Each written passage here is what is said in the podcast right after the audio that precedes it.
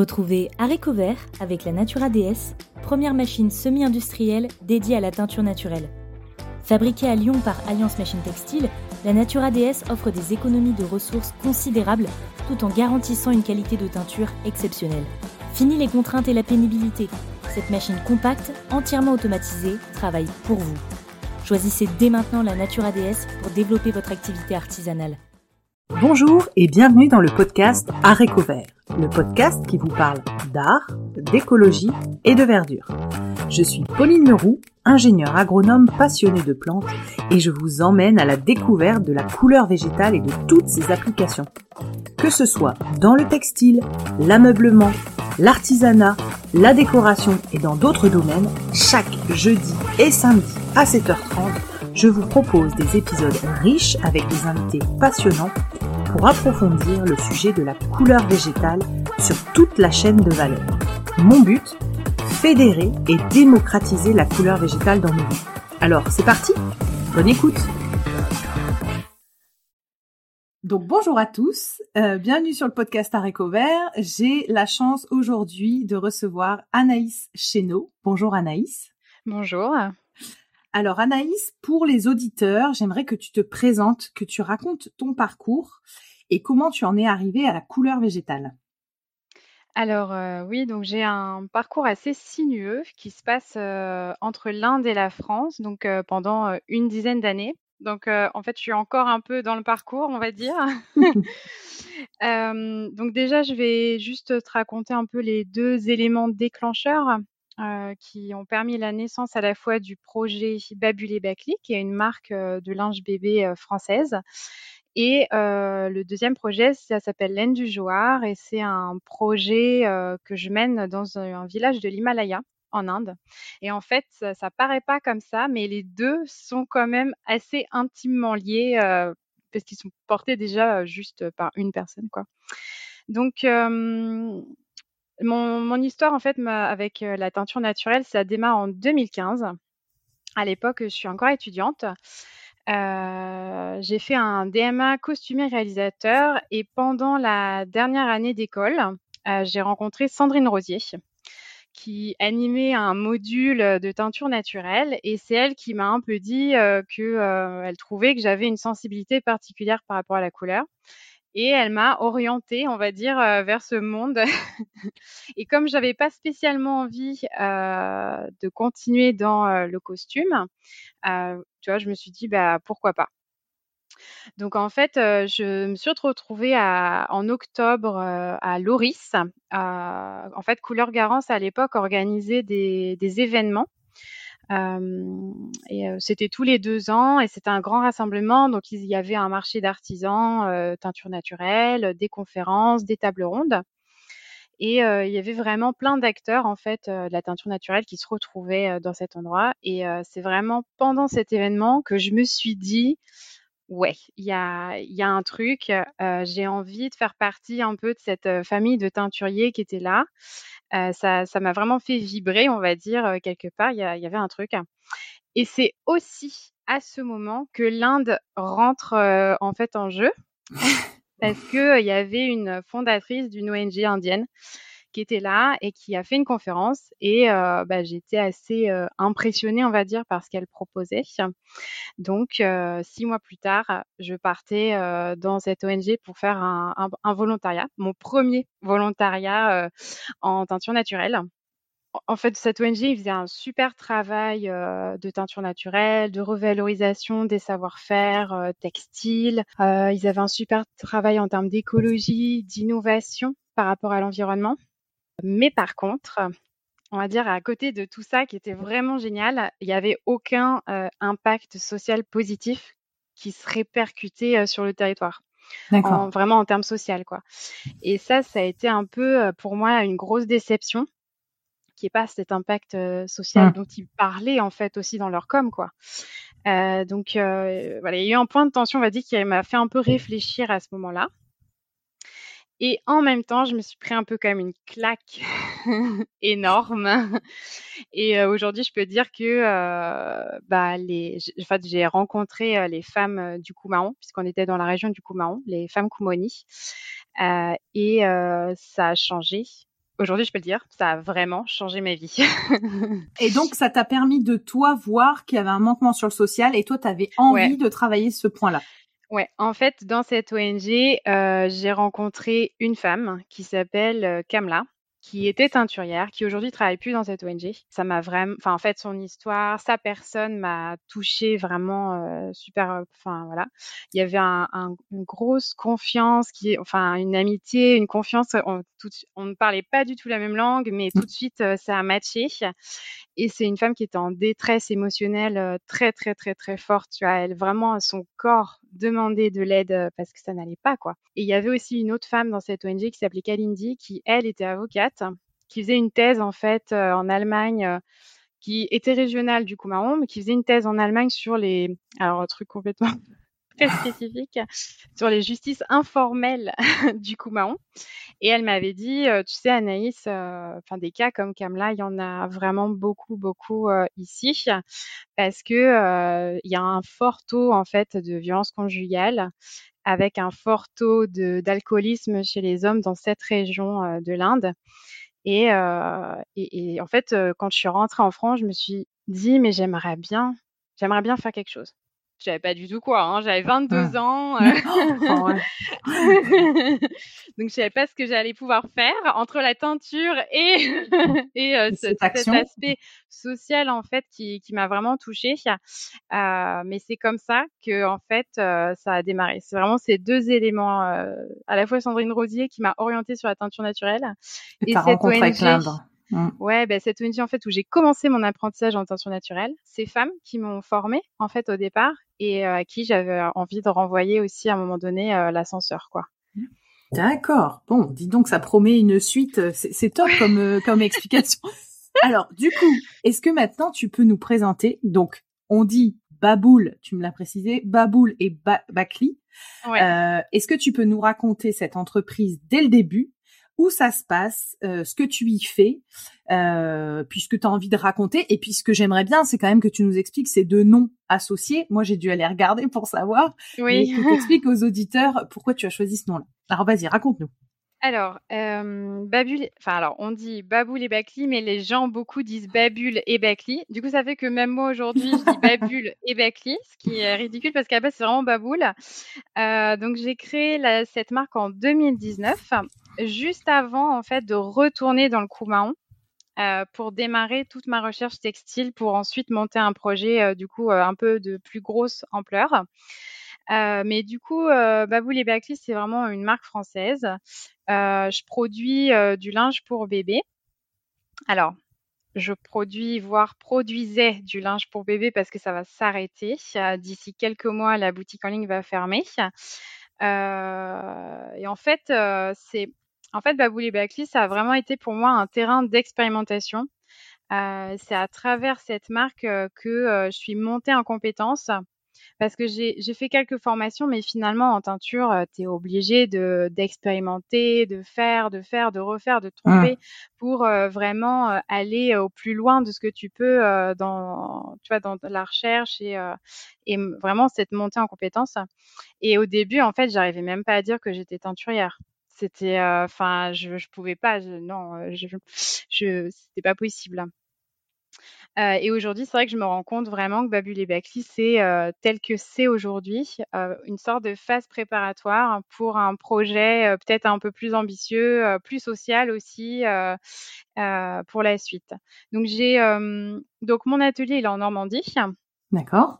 Et j'ai plusieurs Enfin, je fais plusieurs trucs. Il y a un côté donc la marque de linge bébé, mmh à travers laquelle je m'auto-forme en fait au fur et à mesure. Et euh, je propose aussi de la teinture à façon depuis euh, deux ans. D'accord. Euh, pour les professionnels, donc plutôt des artisans, des artistes qui ont des volumes qui sont quand même pas trop gros, mais pas non plus trop petits. Je fais pas pour du particulier, par exemple. Et c'est quoi ta capacité de ta capacité en tant que teinturier à façon à peu près pour nous donner un ordre d'idée? Donc j'ai j'ai deux cuves de 100 litres donc euh, chaque cuve, euh, ça va contenir euh, 2 kg et demi, 3 kg euh, de tissu ou de fibres. Voilà. D'accord. Ça va être la capacité actuelle. La plus grosse commande que j'ai faite, c'était 50 mètres de tissu. J'avais 25 mètres d'uni et 25 mètres d'imprimé à, à produire. Wow. Et c'est ce, c'est ce jour-là, quand j'ai rendu cette commande, que j'ai dit, OK, je suis teinturière maintenant. C'était le passage, tu vois, l'étape. D'accord. Ça. ça. a été un peu le, ouais, l'étape. Euh, et en fait, euh, sur les trois années, on va dire un peu les, trois premières années d'existence de Babuli Bakli, je me suis vraiment euh, concentrée pour me former sur la manière d'obtenir un unisson qui serait vraiment parfait. Euh, sans auréole. Parce qu'au début en fait euh, sur mes tissus j'avais un peu des auréoles des trucs. Donc bon quand je mmh. coupais mes tissus pour Babylé Backly je faisais euh, en sorte que ça coupait à autour. Mais mon idée c'était vraiment de me dire si je fais de la teinture à façon que j'ai une un artisan qui ou une créatrice qui veut des couleurs naturelles il faut que mon unisson soit nickel quoi et donc, j'ai vraiment travaillé là-dessus. Et effectivement, cette commande de 25 mètres euh, unis, ça a été euh, bah, mmh. le gros challenge déjà en termes de quantité. J'ai fait des coupons de 12 mètres par 12 mètres au maximum dans la cuve de 100 litres. Et euh, donc, c'était de la double gaz. Donc, tu vois, c'est quand même sur un tissu léger. Tu peux en faire une assez grosse quantité. Euh, là, en ce moment, je suis sur une collab avec des draps anciens. On n'est pas sur le même. Ouais, c'est plus épais. De draps ouais, voilà. euh, et, euh, et en fait, euh, donc cette commande, il y avait eu l'uni et aussi les imprimés. Donc pareil, je m'étais, tu vois, formée pour pouvoir répondre à de la commande d'imprimer répété.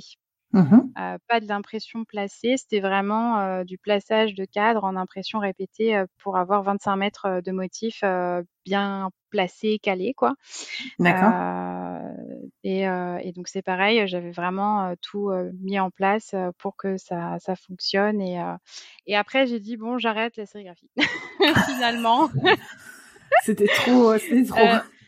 bah en fait c'est que la taille de l'atelier après fait que euh, tu commences à être bloqué euh, sur ce type de production. Parce que finalement, le motif répété, euh, ça demande des grandes tables d'impression pour être efficace, etc. Et là, du coup, je n'étais pas assez efficace. Et tu vois, en termes de salaire derrière, par mmh. rapport à ce que je pouvais produire, j'étais trop lente dans la production. Donc, j'avais dit, bon, c'est cool parce que je sais le faire, j'ai l'expérimentation là, ça va. Mais en termes derrière de finalement de salaire pour moi, trop de temps pour trop peu d'argent, quoi. D'accord. Donc euh, financièrement pas forcément intéressant comme euh, commande, mais par contre euh, en termes de, de montée en compétence, là c'était le top quoi. D'accord. Et alors, qu'est-ce que tu proposes comme type, enfin, qu'est-ce que tu proposais du coup comme type de produit pour enfants? C'était quoi tes alors, je proposais, bah, c'était vraiment du linge bébé. donc, on avait des couvertures légères, des langes, tout était en coton bio. Euh, au tout début, sur la première année, c'était vraiment que du linge, de la couverture légère, euh, pareil avec ces matières lange, double gaz, euh, qui sont des matières super euh, faciles à teindre en fait. ça prend hyper bien nature, c'est très agréable. Et, et, après, j'ai développé une petite gamme de doudous. Parce qu'il y avait un peu de la demande par rapport à ça, j'avais j'avais remarqué et j'avais aussi donc des gigoteuses, voilà, vraiment linge basique de maison en fait pour la petite enfance. Et est-ce que tu as des, des contrôles à faire supplémentaires pour des produits qui sont destinés aux enfants du coup?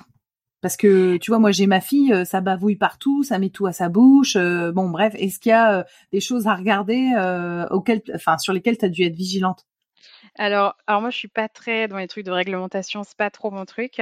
Mais effectivement, euh, ça a été un frein à un moment donné, parce que quand tu veux ensuite placer tes produits en boutique, eh bien, ils vont demander à ce que tu aies des normes européennes pour les doudous, justement, notamment.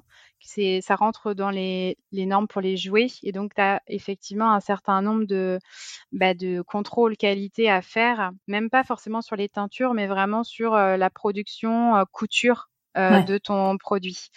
Et j'avais fait faire en fait des devis euh, quand j'avais démarré. Euh, sur, pour avoir le truc global écossaire, voilà, le truc nickel. J'en avais pour 10 000 euros. Ah ouais, d'accord.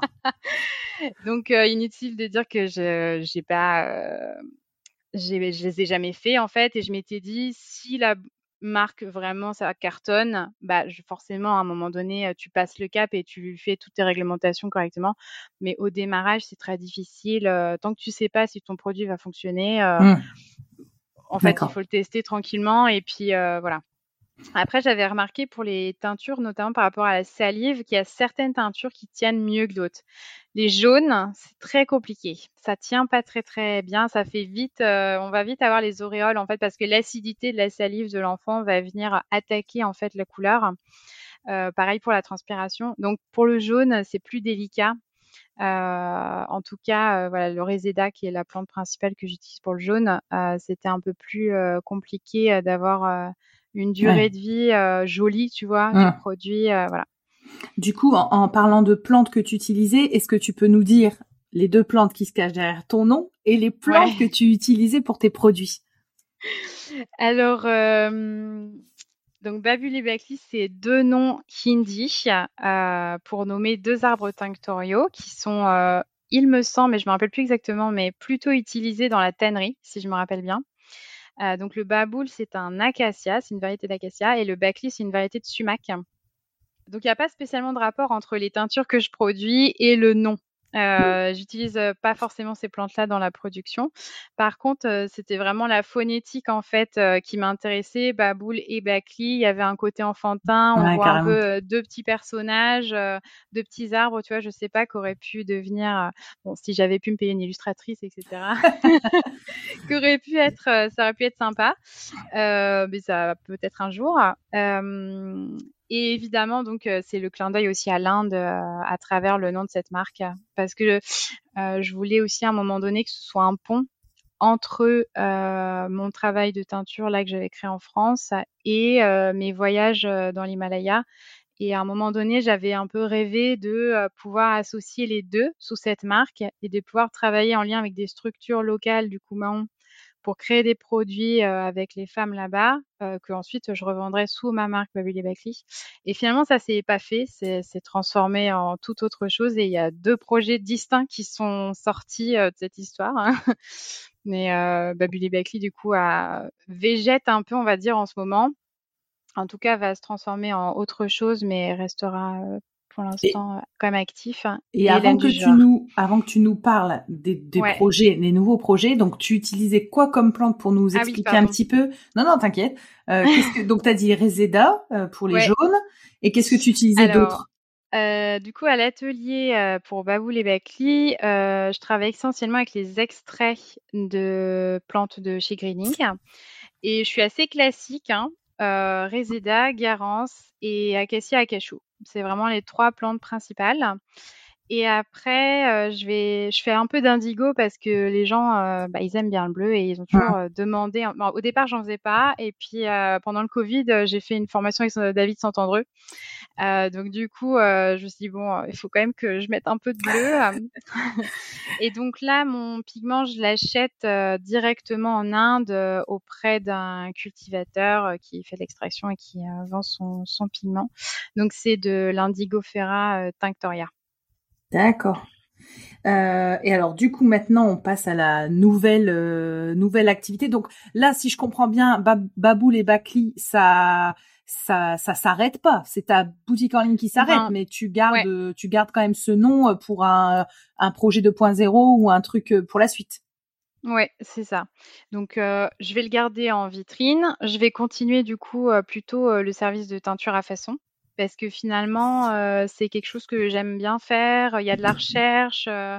Donc là, en fait, euh, je travaille en ce moment pour, sur une production de couleurs sur drap ancien pour une artiste locale. Et donc, on a fait l'année dernière, donc elle m'avait contacté en avril de l'année dernière.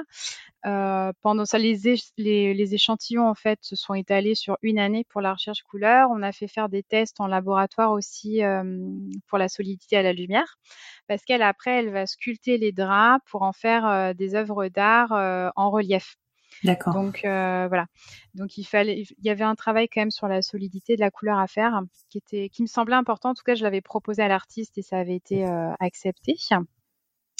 Euh, et finalement, c'est voilà, c'est des projets que j'aime bien mener parce que bah, tu as un, nouveau contact avec voilà, puis du coup, ça ouvre aussi les possibilités d'application de la couleur naturelle. Et du coup, tu t'étais rapproché d'un d'un labo de contrôle, enfin pour, enfin c'était quoi? C'était un en fait, j'étais juste passée par Greening qui proposait ce service avant, mais qui le propose plus. ah, d'accord. Ouais. Donc il faudra trouver quelqu'un d'autre. Oui, voilà. ok. Mais euh, moi, quand j'avais démarré Babuli Backly, c'est pareil, j'avais fait faire des tests en labo et pareil, j'étais passée par Greening à l'époque. Euh, il y avait des forfaits et on pouvait euh, faire nos tests solidité en laboratoire pour les couleurs. D'accord. Ok. alors, on a un petit peu parlé donc des activités, mais on va parler de ton nouveau projet. Alors, raconte-nous un petit peu ton aventure là qui est en train d'arriver. raconte-nous ce qui, ce qui va, bah, la suite pour toi. Alors, euh, pour Babou les Beckley, enfin pour euh, je ne sais pas trop encore exactement ce qui va se passer. Euh, le linge bébé va s'arrêter, ça c'est sûr. je vais garder ouvert donc le site en vitrine pour les commandes et les rencontres pour des collaborations. à partir de septembre, on va créer un podcast euh, donc là, ça va être avec ma sœur, euh, c'est elle qui va écrire et euh, enregistrer, et c'est en lien du coup avec la couleur. donc ce sera des contes pour enfants. Génial. ça va et ça s'appelle conte monochrome. Génial. chaque conte en fait nous plonge dans un peu un univers coloré euh, particulier et c'est des contes euh, un peu euh, autour de l'écologie, de la nature avec des inspirations. Top. Il y a beaucoup de gens qui me parlent de, de, de, cibler le plus jeune public, les adolescents, mmh. les plus jeunes. Mmh. et puis tu vois pareil des bah tu vois des contes, des, des manières ludiques de d'apprendre la couleur aux plus jeunes. Donc je trouve ça super bien. Bah super. On va hâte d'écouter ça. Donc ça c'est la première surprise, on va dire. C'est la première surprise euh, du côté euh, de Backley. Et euh, sinon, en fait, là, le très gros du projet actuel, qui fait aussi que Babel Backley est un peu en sommeil, parce que je peux pas tout mener de front, voilà.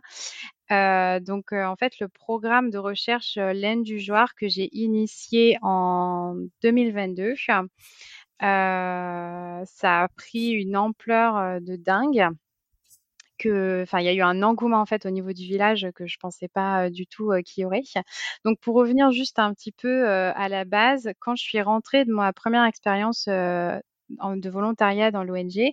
Ensuite, je suis rentrée à l'INALCO à Paris, qui est une école de langues étrangères, pour faire six mois de hindi, pour un peu plus, en fait, en apprendre sur la culture indienne.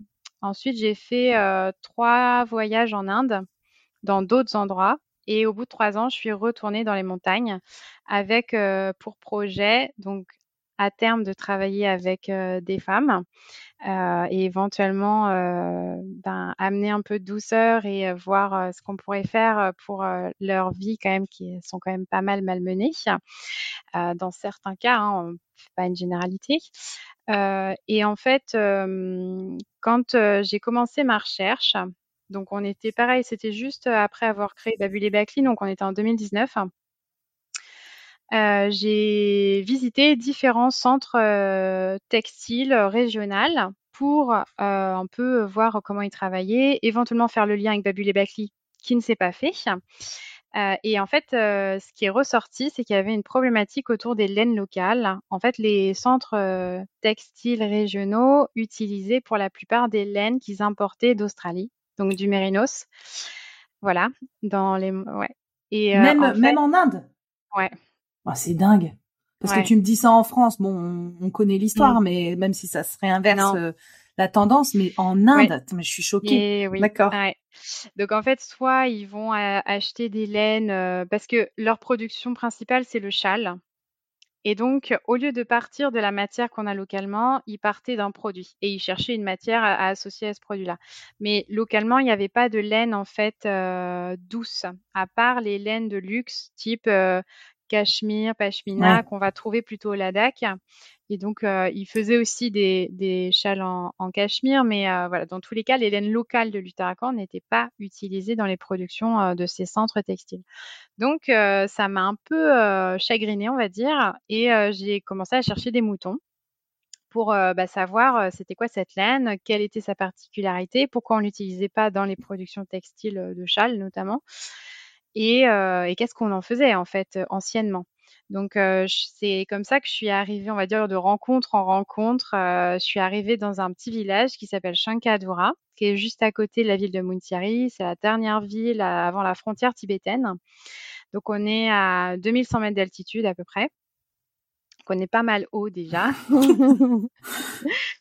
Et en fait, dans ce village, j'ai découvert que les femmes, elles faisaient des tapis. Elles faisaient des tapis en acrylique. Mais anciennement, elles faisaient des tapis en laine. En fait, quand le fil acrylique est entré sur le marché, euh, ben, il était aussi cher que d'acheter la laine brute euh, aux bergers, aux éleveurs. Donc forcément, les femmes, c'est normal, elles, mmh. elles sont, elles sont, c'est tellement lourd et, et des longs euh, de faire la transformation de la laine qu'elles ont préféré acheter les fils euh, en acrylique. Mais ça a fait des tapis de beaucoup moins bonne qualité. Et en fait, du coup, moi, avec le projet, j'ai décidé de proposer de réintroduire la ah, laine dans la production de tapis en sachant que cette production était bientôt arrêtée parce qu'il n'y avait plus du tout de commerce autour du tapis. Les femmes faisaient des tapis pour elles, pour chez elles, de toute petite taille pour s'asseoir. En fait, c'est des tout tapis en 40 par 40, juste pour mettre sur les chaises. Et le plus grand tapis qu'elles faisaient, en fait, c'était pour leur dot. Elles en faisaient un dans leur vie et après, voilà. Donc, on a, j'ai en fait l'année dernière, enfin non, alors du coup c'était en 2022, euh, j'avais obtenu un financement pour d'une association française qui s'appelle la Fibre Textile, et ils ont financé en fait ma recherche sur un an. Donc en 2022, je suis retournée dans le village après le Covid pour faire ma première récolte de laine et redémarrer cette production de tapis ce que j'avais pas bien calculé depuis la France, c'est qu'en fait, on avait aussi un problème de race lainière qui était en train de disparaître. Parce que il y a deux races dans la vallée du Joar. La race Garia, qui est une race à viande uniquement parce que la laine, en fait, ça, quand on la coupe, tu peux même pas récupérer une toison. Ça fait vraiment des gros poils qui partent en petits bouts. Et la race Kunu, qui est la race viande aussi, et aussi laine. Sauf que le mouton Kounou, il est plus petit. Et comme les éleveurs n'ont plus de débouchés pour la laine, et eh ben, du coup, ça les intéresse plus de bah garder les moutons Kounou au sein des troupeaux. Voilà. Donc, euh, on, a, on a galéré pour euh, récolter la laine, euh, pour avoir suffisamment de laine, on va dire, pour démarrer le projet. Et à un mot, en fait, l'année dernière, quand on a fait, on a fini la récolte, j'ai fait la transhumance avec les éleveurs. Et quand on est rentré transhumance, j'ai euh, du coup un binôme sur place qui est lui euh, local. Et je lui ai dit, euh, Ganga, soit on, arrête tout, soit ça va être un taf de ouf, quoi. Est-ce qu'on est prêt à, faire ce travail-là? Parce que du coup, il fallait travailler sur la sauvegarde de la race. du coup, là, on était dans des compétences que moi, j'avais pas en termes d'élevage il fallait trouver un berger qui allait être associé au projet. Tu vois, si on, au projet, parce qu'il allait falloir acheter un troupeau de moutons en fait, Kono, pour repartir sur vraiment toute la sauvegarde de cette race et derrière pouvoir retisser en fait, remailler toute la chaîne de production jusqu'au tapis et pour avoir suffisamment de tapis en fait économiquement pour pouvoir embaucher suffisamment de femmes, etc. sur le sur le projet. Et en fait, il s'est avéré que euh, par magie, euh, un berger est arrivé et euh, c'était son. Il a donc c'est un berger qui a assez, il a 50, plus de 50 ans.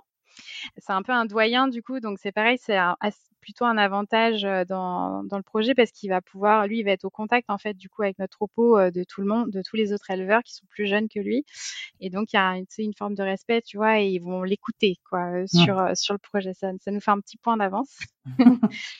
et et en fait, voilà, il est, il est vraiment arrivé au moment où, où je me posais la question si j'allais pouvoir continuer ou pas le projet.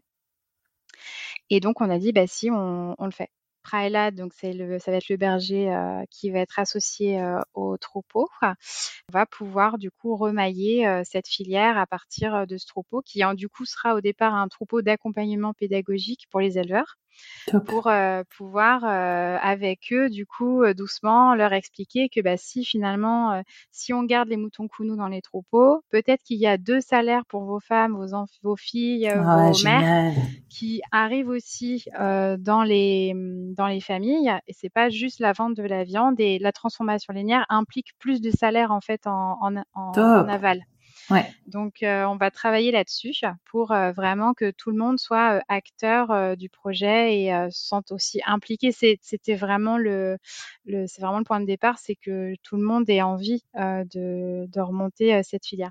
Et en fait, ce qui m'a aussi donné envie de continuer, c'est que quand j'ai fait ma cette première récolte, j'ai étalé la laine sur un toit en fait, moi, j'avais étudié avant, j'avais analysé, j'avais observé, j'avais, euh, j'étais rentrée dans les familles pour voir un peu les métiers, les roués, euh, qui avait quoi, qui savait faire quoi.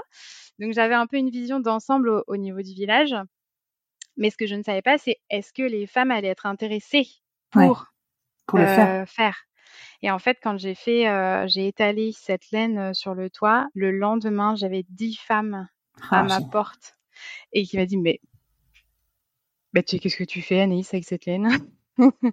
Mais moi je sais faire ça, moi je sais filer, euh, ah, donne-moi 5 kilos, euh, euh, s'il te plaît, s'il te plaît, je peux, je peux laver, je peux laver la laine. Enfin et du coup, euh, en fait, il y a eu un engouement que franchement j'aurais pas imaginé aussi fort chez les femmes en fait. Et c'est comme si qu'elles attendaient une opportunité pour pouvoir travailler, sortir de leur foyer. Il y en a qui il y en a qui s'ennuient profondément aussi euh, dans leur vie, hein, faut, faut le dire. Et, euh, et c'était une occasion. Et euh, voilà. Et là, quand on a fait les tapis, elles m'ont dit, Anaïs, quand tu as des nouveaux tapis, tu nous dis. c'est génial. On les fait. Enfin voilà. Donc il y avait un vrai engouement qui a fait que j'ai dit, bah si, on va le faire. On y va. on va bosser dur, mais on va le faire. Alors du coup, si je comprends bien, donc tu as un, euh, on va dire un troupeau pédagogique. Hein, il y a des jardins pédagogiques, c'est un troupeau pédagogique avec quelqu'un qui a, qui est doyen, donc euh, qui aura le respect, comme tu dis. L'idée, c'est de motiver les troupes à suivre et à réintégrer euh, des, des moutons. Alors tu m'as dit des moutons Kuno Ouais, c'est ça. Euh, voilà. Donc d'inclure aussi les femmes qui sont volontaires. Enfin, t'en as déjà eu 10, donc tu sens qu'il y a quand même quelque chose qui se passe. L'idée, c'est mm. donc augmenter les troupeaux, donc augmenter les toisons, donc augmenter le travail et proposer des débouchés, donc plus de salaire pour les familles. Et ma question, c'est les tapis euh, réalisés. Tu m'as dit que c'était des 40 par 40. L'idée, c'est quoi? C'est de les vendre en Inde, de les vendre en France comment tu vas faire pour que ce soit euh, bah, valorisé? Alors en fait, euh, donc euh, moi je leur ai demandé là en échantillon de refaire des tapis en 40 par 40, comme ce qu'elles savaient faire, et on en a fait un grand aussi. Donc là, ça faisait des années que dans le village, il n'y avait pas eu de grands tapis de fabriquer. Donc en janvier, c'était un peu l'événement du moment. Euh, et elles étaient trop contentes euh, en vrai de la production euh, du tapis qu'on a fait. Enfin, vraiment, c'est Lakshmi et Deepa qui ont réalisé le tapis et elles étaient, elles étaient à fond, quoi. En plus, on avait un temps super réduit parce que, alors, il y a une partie qui se fait machine, c'est le cardage. Et le cardage, en fait, il y a une machine à carder industrielle dans la ville de Montieri à côté, parce que le gouvernement a mis des machines à carder un peu dans différentes villes des montagnes mais ils ouvrent les machines à carder ah, euh, un jour par mois. Donc c'est une galère monumentale pour nous pour carder la laine. Et, euh, et, comme moi, à chaque fois, j'ai des temps de trois mois en fait de visa, euh, il faut quand même que le planning s'enchaîne pour qu'on puisse avancer correctement. Et donc là, on avait réussi à carder la laine, mais genre 16 jours avant que je reprenne l'avion. Et j'avais dit, et je savais qu'on allait avoir besoin de 15 jours pour fabriquer un grand tapis à deux femmes en temps plein parce que c'est un mois en fait euh, de nouage pour euh, un tapis euh, en 80 par 180. Et, et quand j'ai dit aux filles on est on est très juste et tout, elles m'ont dit on va le faire on va le faire. et euh, un jour avant que je prenne mon avion, j'avais mon tapis, quoi. Ah, génial. Donc, euh, on était juste, mais elles étaient, enfin, vraiment, elles étaient au taquet et je leur avais expliqué, si on a le tapis, je pourrais l'exposer, on va, comme ça, après, on pourra prendre des commandes et il y aura d'autres tapis de commander, de fait, etc. Donc, elles ont vraiment aussi compris l'enjeu et, et, et elles sont là, quoi. Et en fait, au niveau de la commercialisation, donc l'idée, c'est plutôt de faire quand même des grands tapis à terme que plutôt des petits parce que même dans nos intérieurs, finalement, euh, on utilise plutôt des grands tapis et je pense que la clientèle qu'on va viser euh, va vouloir des grands tapis en fait. L'idée, c'est de faire euh, des tapis sur mesure, de pouvoir proposer du tapis sur mesure. Et au départ, ce que je voudrais, c'est qu'on commercialise en Inde. Alors, je n'exclus pas évidemment une importation à un moment donné, mais pour ça, il faudra qu'on ait des boutiques partenaires ou des galeries euh, partenaires. Et en Inde, en fait, euh, il y a énormément de foires artisanales, euh, de marchés artisanaux, qui, où on va pouvoir, même des, des, des, événements autour de la teinture naturelle, il y en a. Donc, on va pouvoir présenter en fait le travail. Et l'idée, c'est qu'elles viennent avec moi donc là, parce qu'elles, n'ont pas la possibilité en fait de vendre leur tapis à mmh. l'extérieur et du coup de pouvoir venir avec moi, de voir aussi les autres artisans, les clients potentiels, parce qu'elles connaissent pas. C'est pareil en termes de design actuellement, ce qu'elles proposent, ça correspond pas au goût contemporain, si tu veux, même des Européens, ça c'est sûr, mais même des Indiens, la clientèle riche indienne, en fait, ils ont des goûts un peu européens. Enfin, voilà. Malheureusement, hein. Mmh. Mais euh, et du coup, euh, et du coup de, de pouvoir que elles aussi, elles, elles, elles viennent avec moi pour présenter leur travail et qu'elles se rendent compte aussi de la valeur qu'il y a. Parce que pour elles, c'est normal en fait de savoir faire un tapis. Mmh. Toi, comme moi, comme toutes les femmes qui sont sur cette planète, comme elles ont appris de leur mère, quand elles avaient 5 ans, elles ont appris à filer, 10 ans, elles savaient faire un tapis. Ben, en fait, c'est rien, quoi, de savoir faire un tapis. Et du coup, de pouvoir bah, aller en ville, rencontrer des clients, des gens qui s'intéressent et qui ne savent pas le faire et qui vont leur dire c'est vachement bien ce que vous faites. parce que moi, je leur dis, mais je sais pas, j'ai l'impression que ça n'a pas assez de poids encore, tu vois. c'est comme je suis presque intégrée au village et que je suis aussi artisane, finalement, euh, j'arrive pas à leur faire dire, enfin, j'arrive pas à leur dire suffisamment fort que oui, c'est génial. Vous avez vraiment de l'or entre les doigts, les filles, et, et, et, tout le monde ne sait pas faire un tapis, quoi. Et en fait, euh, donc ces, ces foires artisanales, ça nous permettrait déjà ça de les présenter. Et puis, tu vois, il y a de la confiance en soi qui sort ça va nous aider pour l'indépendance aussi à un moment donné dans leur tu vois, dans leur tête ça va ça va faire du chemin quoi. Et et ensuite l'idée aussi pour la commercialisation là plus pointue ça va être de placer vraiment en galerie d'art. En Inde l'art et l'artisanat c'est quand même très très lié en fait. Et ce qu'on va proposer du coup rentre complètement dans ce système là on va dire. Euh, donc ça va être de se placer en galerie d'art ou moi parfois quand je vais dans des villes indiennes, je, vais dans des endroits un peu up, tu vois, pour euh, européens ou euh, indiens très riches. Et, et, en fait, il y a des grosses boutiques dans des endroits très très beaux, très très luxueux et clairement nos tapis pourraient tout à fait être commercialisés dans ces endroits-là. Ouais. D'accord. Et j'avais une question. ces tapis, donc ils sont, les laines sont colorées, enfin sont ouais. teints. Et du coup, ça se passe aussi, euh, c'est teint à la main avec des végétaux? Comment comment vous faites? Alors là, c'est en fait c'est ma partie en tant qu'artisane. Euh, donc je gère, on va dire, les équipes, plus je fais la teinture. En fait, euh, il n'y a plus personne qui sait faire des teintures naturelles. J'ai rencontré une femme qui en fait encore un petit peu, qui a appris de sa mère, mais qui travaille pour une autre ONG, donc euh, je ne peux pas travailler avec elle. Et, euh, et euh, sinon, personne ne fait de teinture. Donc, en fait, du coup, mon savoir-faire vient aussi compléter le leur, et ça permet de, de redynamiser aussi cette laine en quelque sorte, parce que tu vois, par exemple, quand on a sorti, j'ai sorti les deux premières pelotes de laine, il y avait une pelote blanche et une pelote jaune. Et en fait, elles étaient dans le sac euh, ensemble et il y avait il y avait une femme euh, qui là, euh, qui était tout le temps trop enthousiaste, surtout. qui a pris, qui a mélangé les deux. Non, non, mais en fait, quand il y avait des femmes qui venaient au village, qui étaient un peu en visite dans leur famille et, tout, elles venaient dans mon dans ma maison, elles venaient prendre en fait la pelote jaune, elles laissaient la pelote blanche dans le sac et elles venaient montrer à l'autre femme, regarde, regarde, Anaïs, elle a fait une pelote jaune, elle a fait teinture à partir de plantes, et en fait, ça a amené vraiment de la curiosité. Enfin, c'était vraiment chouette parce que en fait, c'est à la fois quelque chose qu'elles connaissent, parce que c'est en lien avec la terre et enfin, tu vois, les plantes finalement, ça leur parle. Ils sont tous agriculteurs. Bah hein. Ils ont tous des terres, donc euh, ça leur parle en fait cette histoire de teinture naturelle et euh, tout d'un coup ça vient revaloriser la matière laine qui était euh, complètement, bah, qui était oubliée quoi presque.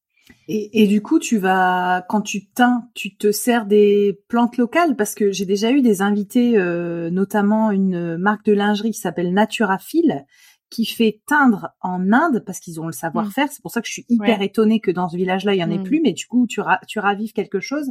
Et en fait, elle expliquait que en Inde, il y a énormément de plantes tinctoriales, mais qui sont en mode euh, sauvage. Tu vois vraiment que tu penches, tu cueilles et tu peux teindre. Et donc du coup, est-ce que est-ce que ça c'est un de tes projets de d'utiliser des plantes du coin? Enfin après toi tu es en hauteur, peut-être que tu as moins de possibilités, il y a peut-être moins de flore euh, adaptée peut-être. Il y a alors il y en a mais euh, il y en a un les femmes elles les connaissent pas en fait. Donc euh, il y a quelques plantes qu'elles connaissent.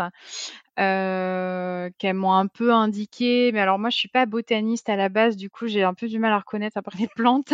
une fois qu'elles sont plus là pour me dire c'est celle-ci. euh, en fait, euh, donc moi j'avais euh, j'ai plusieurs fournisseurs indiens que je connais en plantes tinctoriales et donc sur le là pour la première année, j'avais juste acheté des plantes tinctoriales chez un grossiste que je connaissais et j'avais j'ai sélectionné en fait deux plantes qu'à terme on pourrait faire pousser en altitude. Donc parce qu'il y, a déjà en fait, y a, donc on a utilisé l'œillet d'Inde. qui pousse partout en altitude, en fait, les femmes, elles en plantent plein dans leur jardin. Donc, on va pouvoir faire une plantation d'œillet d'Inde. Et j'ai utilisé la garance indienne. alors, elle, je ne sais pas si on peut la faire pousser jusque là-haut, mais je sais que les, les, grossistes en fait se fournissent dans la région du Tarakan, donc euh, c'est la région où on est installé. Donc euh, dans tous les cas, on pourra avoir un fournisseur euh, plus proche ensuite de, de, cette de cette garance indienne.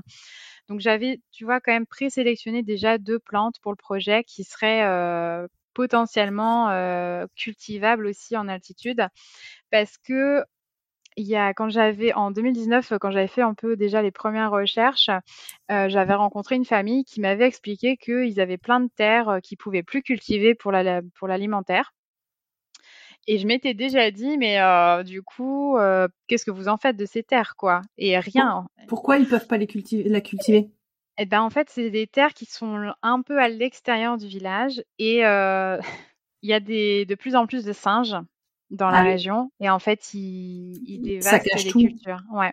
Donc si les champs sont trop éloignés des maisons, eh ben, des attaques, ils ont arrêté euh, de cultiver ces, ces champs-là. Et du coup, on pourrait très bien avoir euh, des cultures de plantes tinctoriales pour revaloriser aussi ces terrains-là et, euh, et faire rentrer aussi de, des salaires à travers ce, génial projet-là. Ouais. C'est vraiment un projet à tiroir que tu es en train de développer. À mon avis, tu vas. C'est magnifique. Elle est, elle est, elle est, magnifique ton, ton histoire. C'est. On peut, on peut tirer euh, à l'infini parce que, enfin, là, en gros, le savoir-faire principal que j'ai découvert, c'est euh, par rapport au tapis. Mais quand on cherche et qu'on s'intéresse et qu'on rencontre les femmes et les, même les hommes hein, au fur et à mesure, euh, en fait, tu découvres qu'il y a une brodeuse et puis un élevage de lapins angora et oh, puis euh, des tisserandes de pashmina, et puis euh, un, un, vanier qui fait euh, des paniers en bambou. Et en fait, il y a plein, plein euh, d'artisans, quoi. Hein. Il y a plein, il y a beaucoup d'artisanat au sein des, des familles et euh, qu'on qu'on pourra aussi après on peut pas tout faire d'un coup, c'est pas possible, mais euh, qu'on pourra aussi, il faut rester concentré parce que j'ai aussi tendance à m'éparpiller, donc j'essaie de vraiment rester concentré. mais mais effectivement, on pourra faire des après des collections qui sont plus larges en intégrant des artisanats différents avec des savoir-faire qui vont venir se compléter en fait. Là, on avait fait pendant le Covid, j'avais demandé à une femme qui faisait du tissage et c'était incroyable. Enfin, dès que je présente sur des salons le, le rendu, les gens sont épatés, mais, mais même moi, quand j'ai reçu, je me suis dit, c'est pas possible, j'arrive même pas à reconnaître la matière. Et en fait, j'avais demandé de me faire un échantillon 100% laine en tissage, donc là, pas en, pas en tapisserie, vraiment en tissage tissu, quoi. Et un échantillon 50-50 lapin angora mixé avec la laine et un échantillon 100% angora. Et en fait, l'échantillon en 50-50, mais à la fois la douceur du poil angora et euh, le gonflant de la laine. Enfin, et ça fait une matière mais hyper intéressante et euh, beaucoup moins cher que si tu avais quelque chose de 100% angora. Enfin, tu vois, après en termes de aussi de quand tu réfléchis un peu efficacement euh, sur le business derrière, ça fait enfin un truc qui est vraiment super beau et hyper qualitatif et parce que le l'angora c'est quand même fragile comme matière aussi, donc tu vois, la laine, ça rajoute la solidité, euh, enfin le gonflant, enfin tout, c'est vraiment top, quoi. Donc on, va pouvoir aussi euh, vraiment amener euh, des nouvelles choses à travers les différents artisanats qu'il y a. Tu vois, sur un tout petit village, la masse de, choses qu'il y a et qui sont en train de péricliter, c'est, il va y avoir tout un travail autour de la transmission aussi qui va être hyper important à, faire. Oh, c'est génial. Bah, c'est ce que j'allais dire. Point de vue transmission, en fait, c'est tu ravives des savoir-faire qui sont présents là-bas depuis des générations, tu viens réactiver des choses qui ont été perdues, tu redynamises certains, euh, euh, bah voilà, certains élevages ou des terres abandonnées ou des trucs. Donc c'est vraiment, euh, donc point de vue transmission, bah on peut pas être, on peut pas être mieux. Tu, tu nous en as bien parlé. Est-ce que on, peut passer à des questions euh, bah, d'inspiration? T'en as, bah, t'en as parlé. Enfin, franchement, avec ton projet, tu vois, je sais oui, pas. alors, oui, j'avais euh, un peu noté euh, genre deux deux personnes qui sont pour moi, je pense, des guides un peu, si tu veux. alors, Déjà, quand j'avais 20 ans, je pense qu'il y a Sandrine Rosier qui a été vraiment euh, un peu un des déclencheurs. Donc pour moi, ça a été une femme qui m'a guidée aussi vers ça, euh, la teinture naturelle. Et, euh, même si aujourd'hui je la côtoie plus forcément, ça reste quelqu'un finalement qui a été présente pour pour moi. Et et après, sinon il y a bah y a une personne que je pense j'y pense tous les jours de ma vie depuis 8 ans que je l'ai rencontrée. Hein, c'est Kamla. Euh, qui était euh, une personne qui, enfin voilà, la femme qui subissait euh, des violences conjugales et, et, qui en fait a, déclenché, elle a appuyé sur un bouton ouais.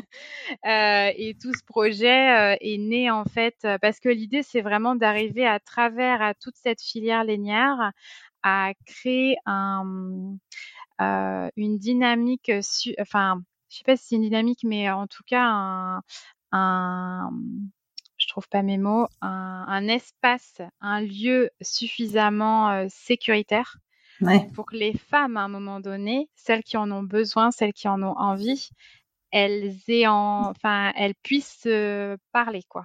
Qui est un peu une sorte de libération aussi de la parole autour euh, de soit ce qu'elles subissent ou des choses qu'elles ont envie tout simplement de faire parce que euh, bah il y en a qui qui sont bloqués en fait dans leur vie. Là je là j'ai travaillé avec une femme euh, elle voulait être à 100% tous les jours à faire mmh. des trucs quoi.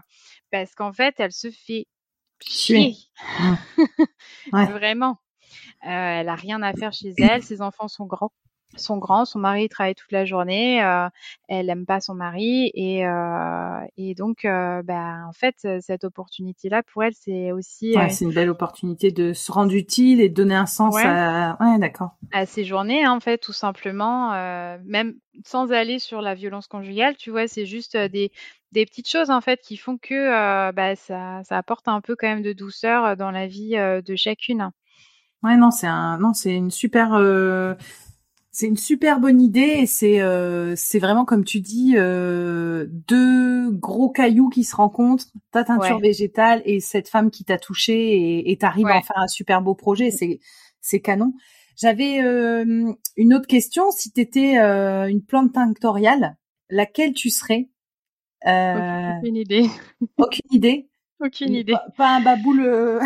pas un baboule. un baboule, non, J'en sais rien du tout. Euh, je crois que euh, j'ai pas. Euh, ça me parle pas forcément d'être les pieds dans la terre, tu vois. Ouais.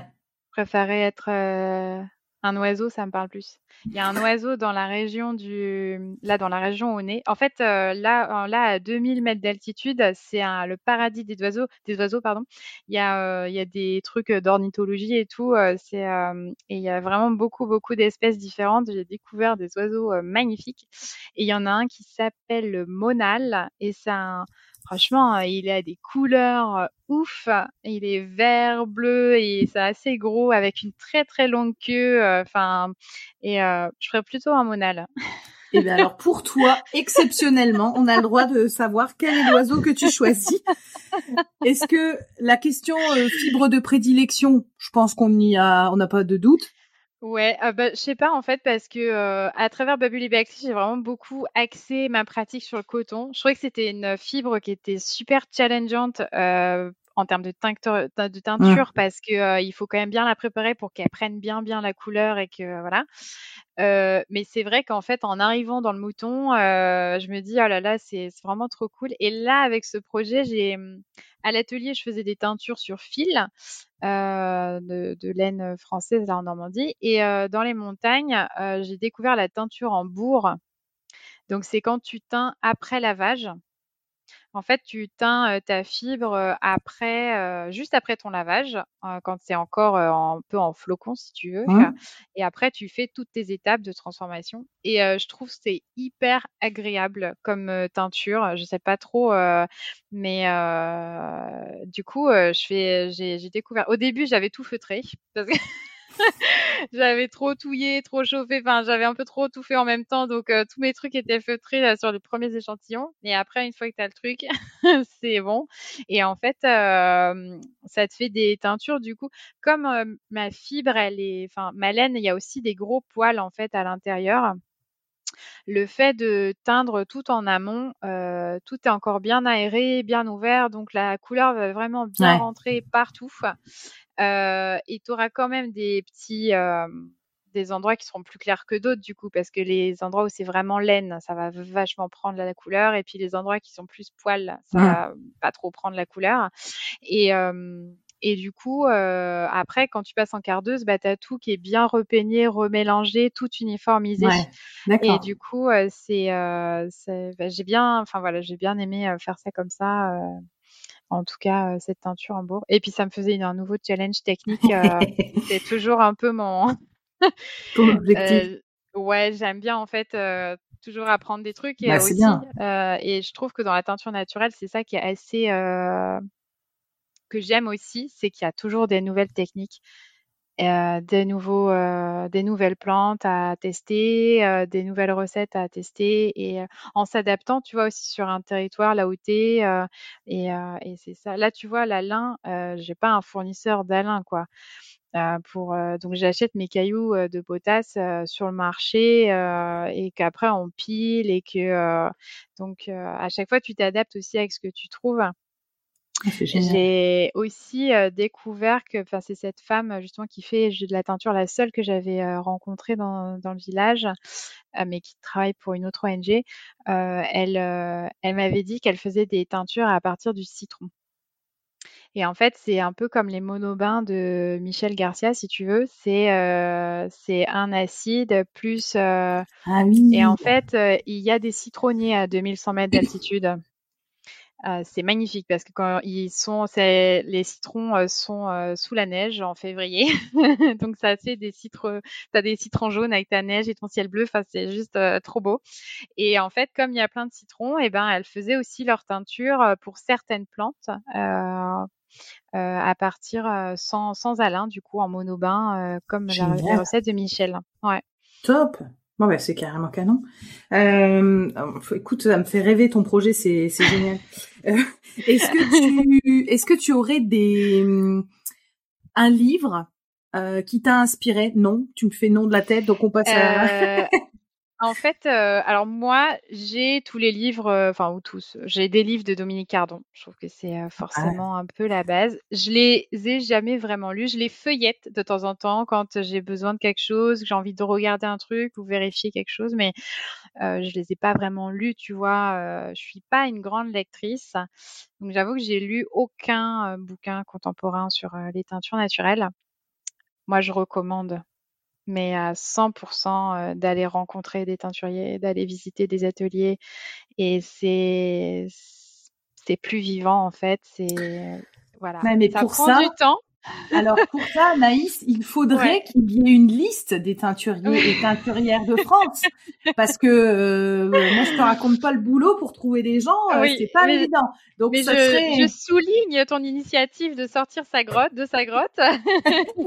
mais tu vois, ouais, c'est bien. C'est mm. s'il y a plein de gens qui sortent, qui mm. s'identifient, euh, l'histoire des cartes de France pour se rencontrer entre eux, ça crée du lien. Mm. Et l'histoire d'envoyer un petit audio de trois minutes pour se faire connaître et faire ah du lien. Et j'ai des retours après. Hein. J'ai des retours de gens qui m'ont dit ah bah merci du coup j'ai été appelée. Ah bah du coup on a on a pratiqué à deux. Bah, bah donc voilà donc en fait il faut mm. euh, il faut continuer euh, il faut continuer à mailler on ne baisse pas les bras. Bon donc pas de livre c'est très bien. Ah oui pas trop. Non mais t'inquiète. Est-ce qu'il y a quelqu'un à qui tu penses pour le passage de micro? Quelqu'un que tu voudrais euh, que je que j'aille interroger Écoute, euh, je dirais euh, Martin. Martin. Ouais, Martin, c'est un artiste. On s'est rencontrés en formation chez David Santandreux, pardon. Et depuis, on suit un peu nos travaux respectifs. Et Martin, il travaille sur la fermentation. Euh, pour euh, obtenir ses couleurs. C'est vraiment un artiste hein, et euh, il fait des trucs. voilà, c'est un chouette, un chouette type et il a créé sa. Alors je sais pas si c'est une marque, mais son compte Instagram ça s'appelle Safre, S-A-F-R-E. D'accord, ok. Eh ben, je vais aller voir tout ça parce que la fermentation, euh, on, tourne autour du pot entre guillemets et euh, j'ai pas. Il n'y a pas beaucoup de gens qui travaillent sur ça et ouais, c'est ce que euh, qu'il s'est lancé là-dedans et je pense que ce serait intéressant d'avoir son. C'est, il est au début, je pense, hein, de la pratique, mais en tout cas, c'est intéressant d'avoir son, son point de vue, je pense. Oh, super. Et Scanaïs, avant qu'on ne se quitte, tu as un mot de la fin ou quelque chose que tu aimerais partager ou dire euh, qui est important pour toi? euh, De suivre vraiment ses envies, ses intuitions. Enfin, quand on fait une rencontre, euh, de les d'écouter, de et, d'essayer de, tu vois, je sais pas, de s'inspirer et d'en sortir quelque chose qui aurait vraiment du sens pour soi et puis peut-être un peu aussi pour les autres. ouais. Ouais, il y a pas de, il y a pas de, c'est quoi Il y a pas de hasard, il y a que des rencontres ou c'est un truc comme ça. J'aurais dû rechercher. Oui, il y a quelque chose comme ça, mais, d'accord l'idée. D'accord. Je vous invite à me rejoindre sur ma page Instagram Arécovert, A-R-T-E-C-O-V-E-R-T, pour y découvrir le nom des prochains invités. Je me permets de vous rappeler que la seule manière de soutenir ce podcast est de le noter et le commenter sur la plateforme d'écoute de votre choix. C'est ainsi qu'on arrivera à faire porter la voix de ces passionnés de la couleur végétale. Merci à tous.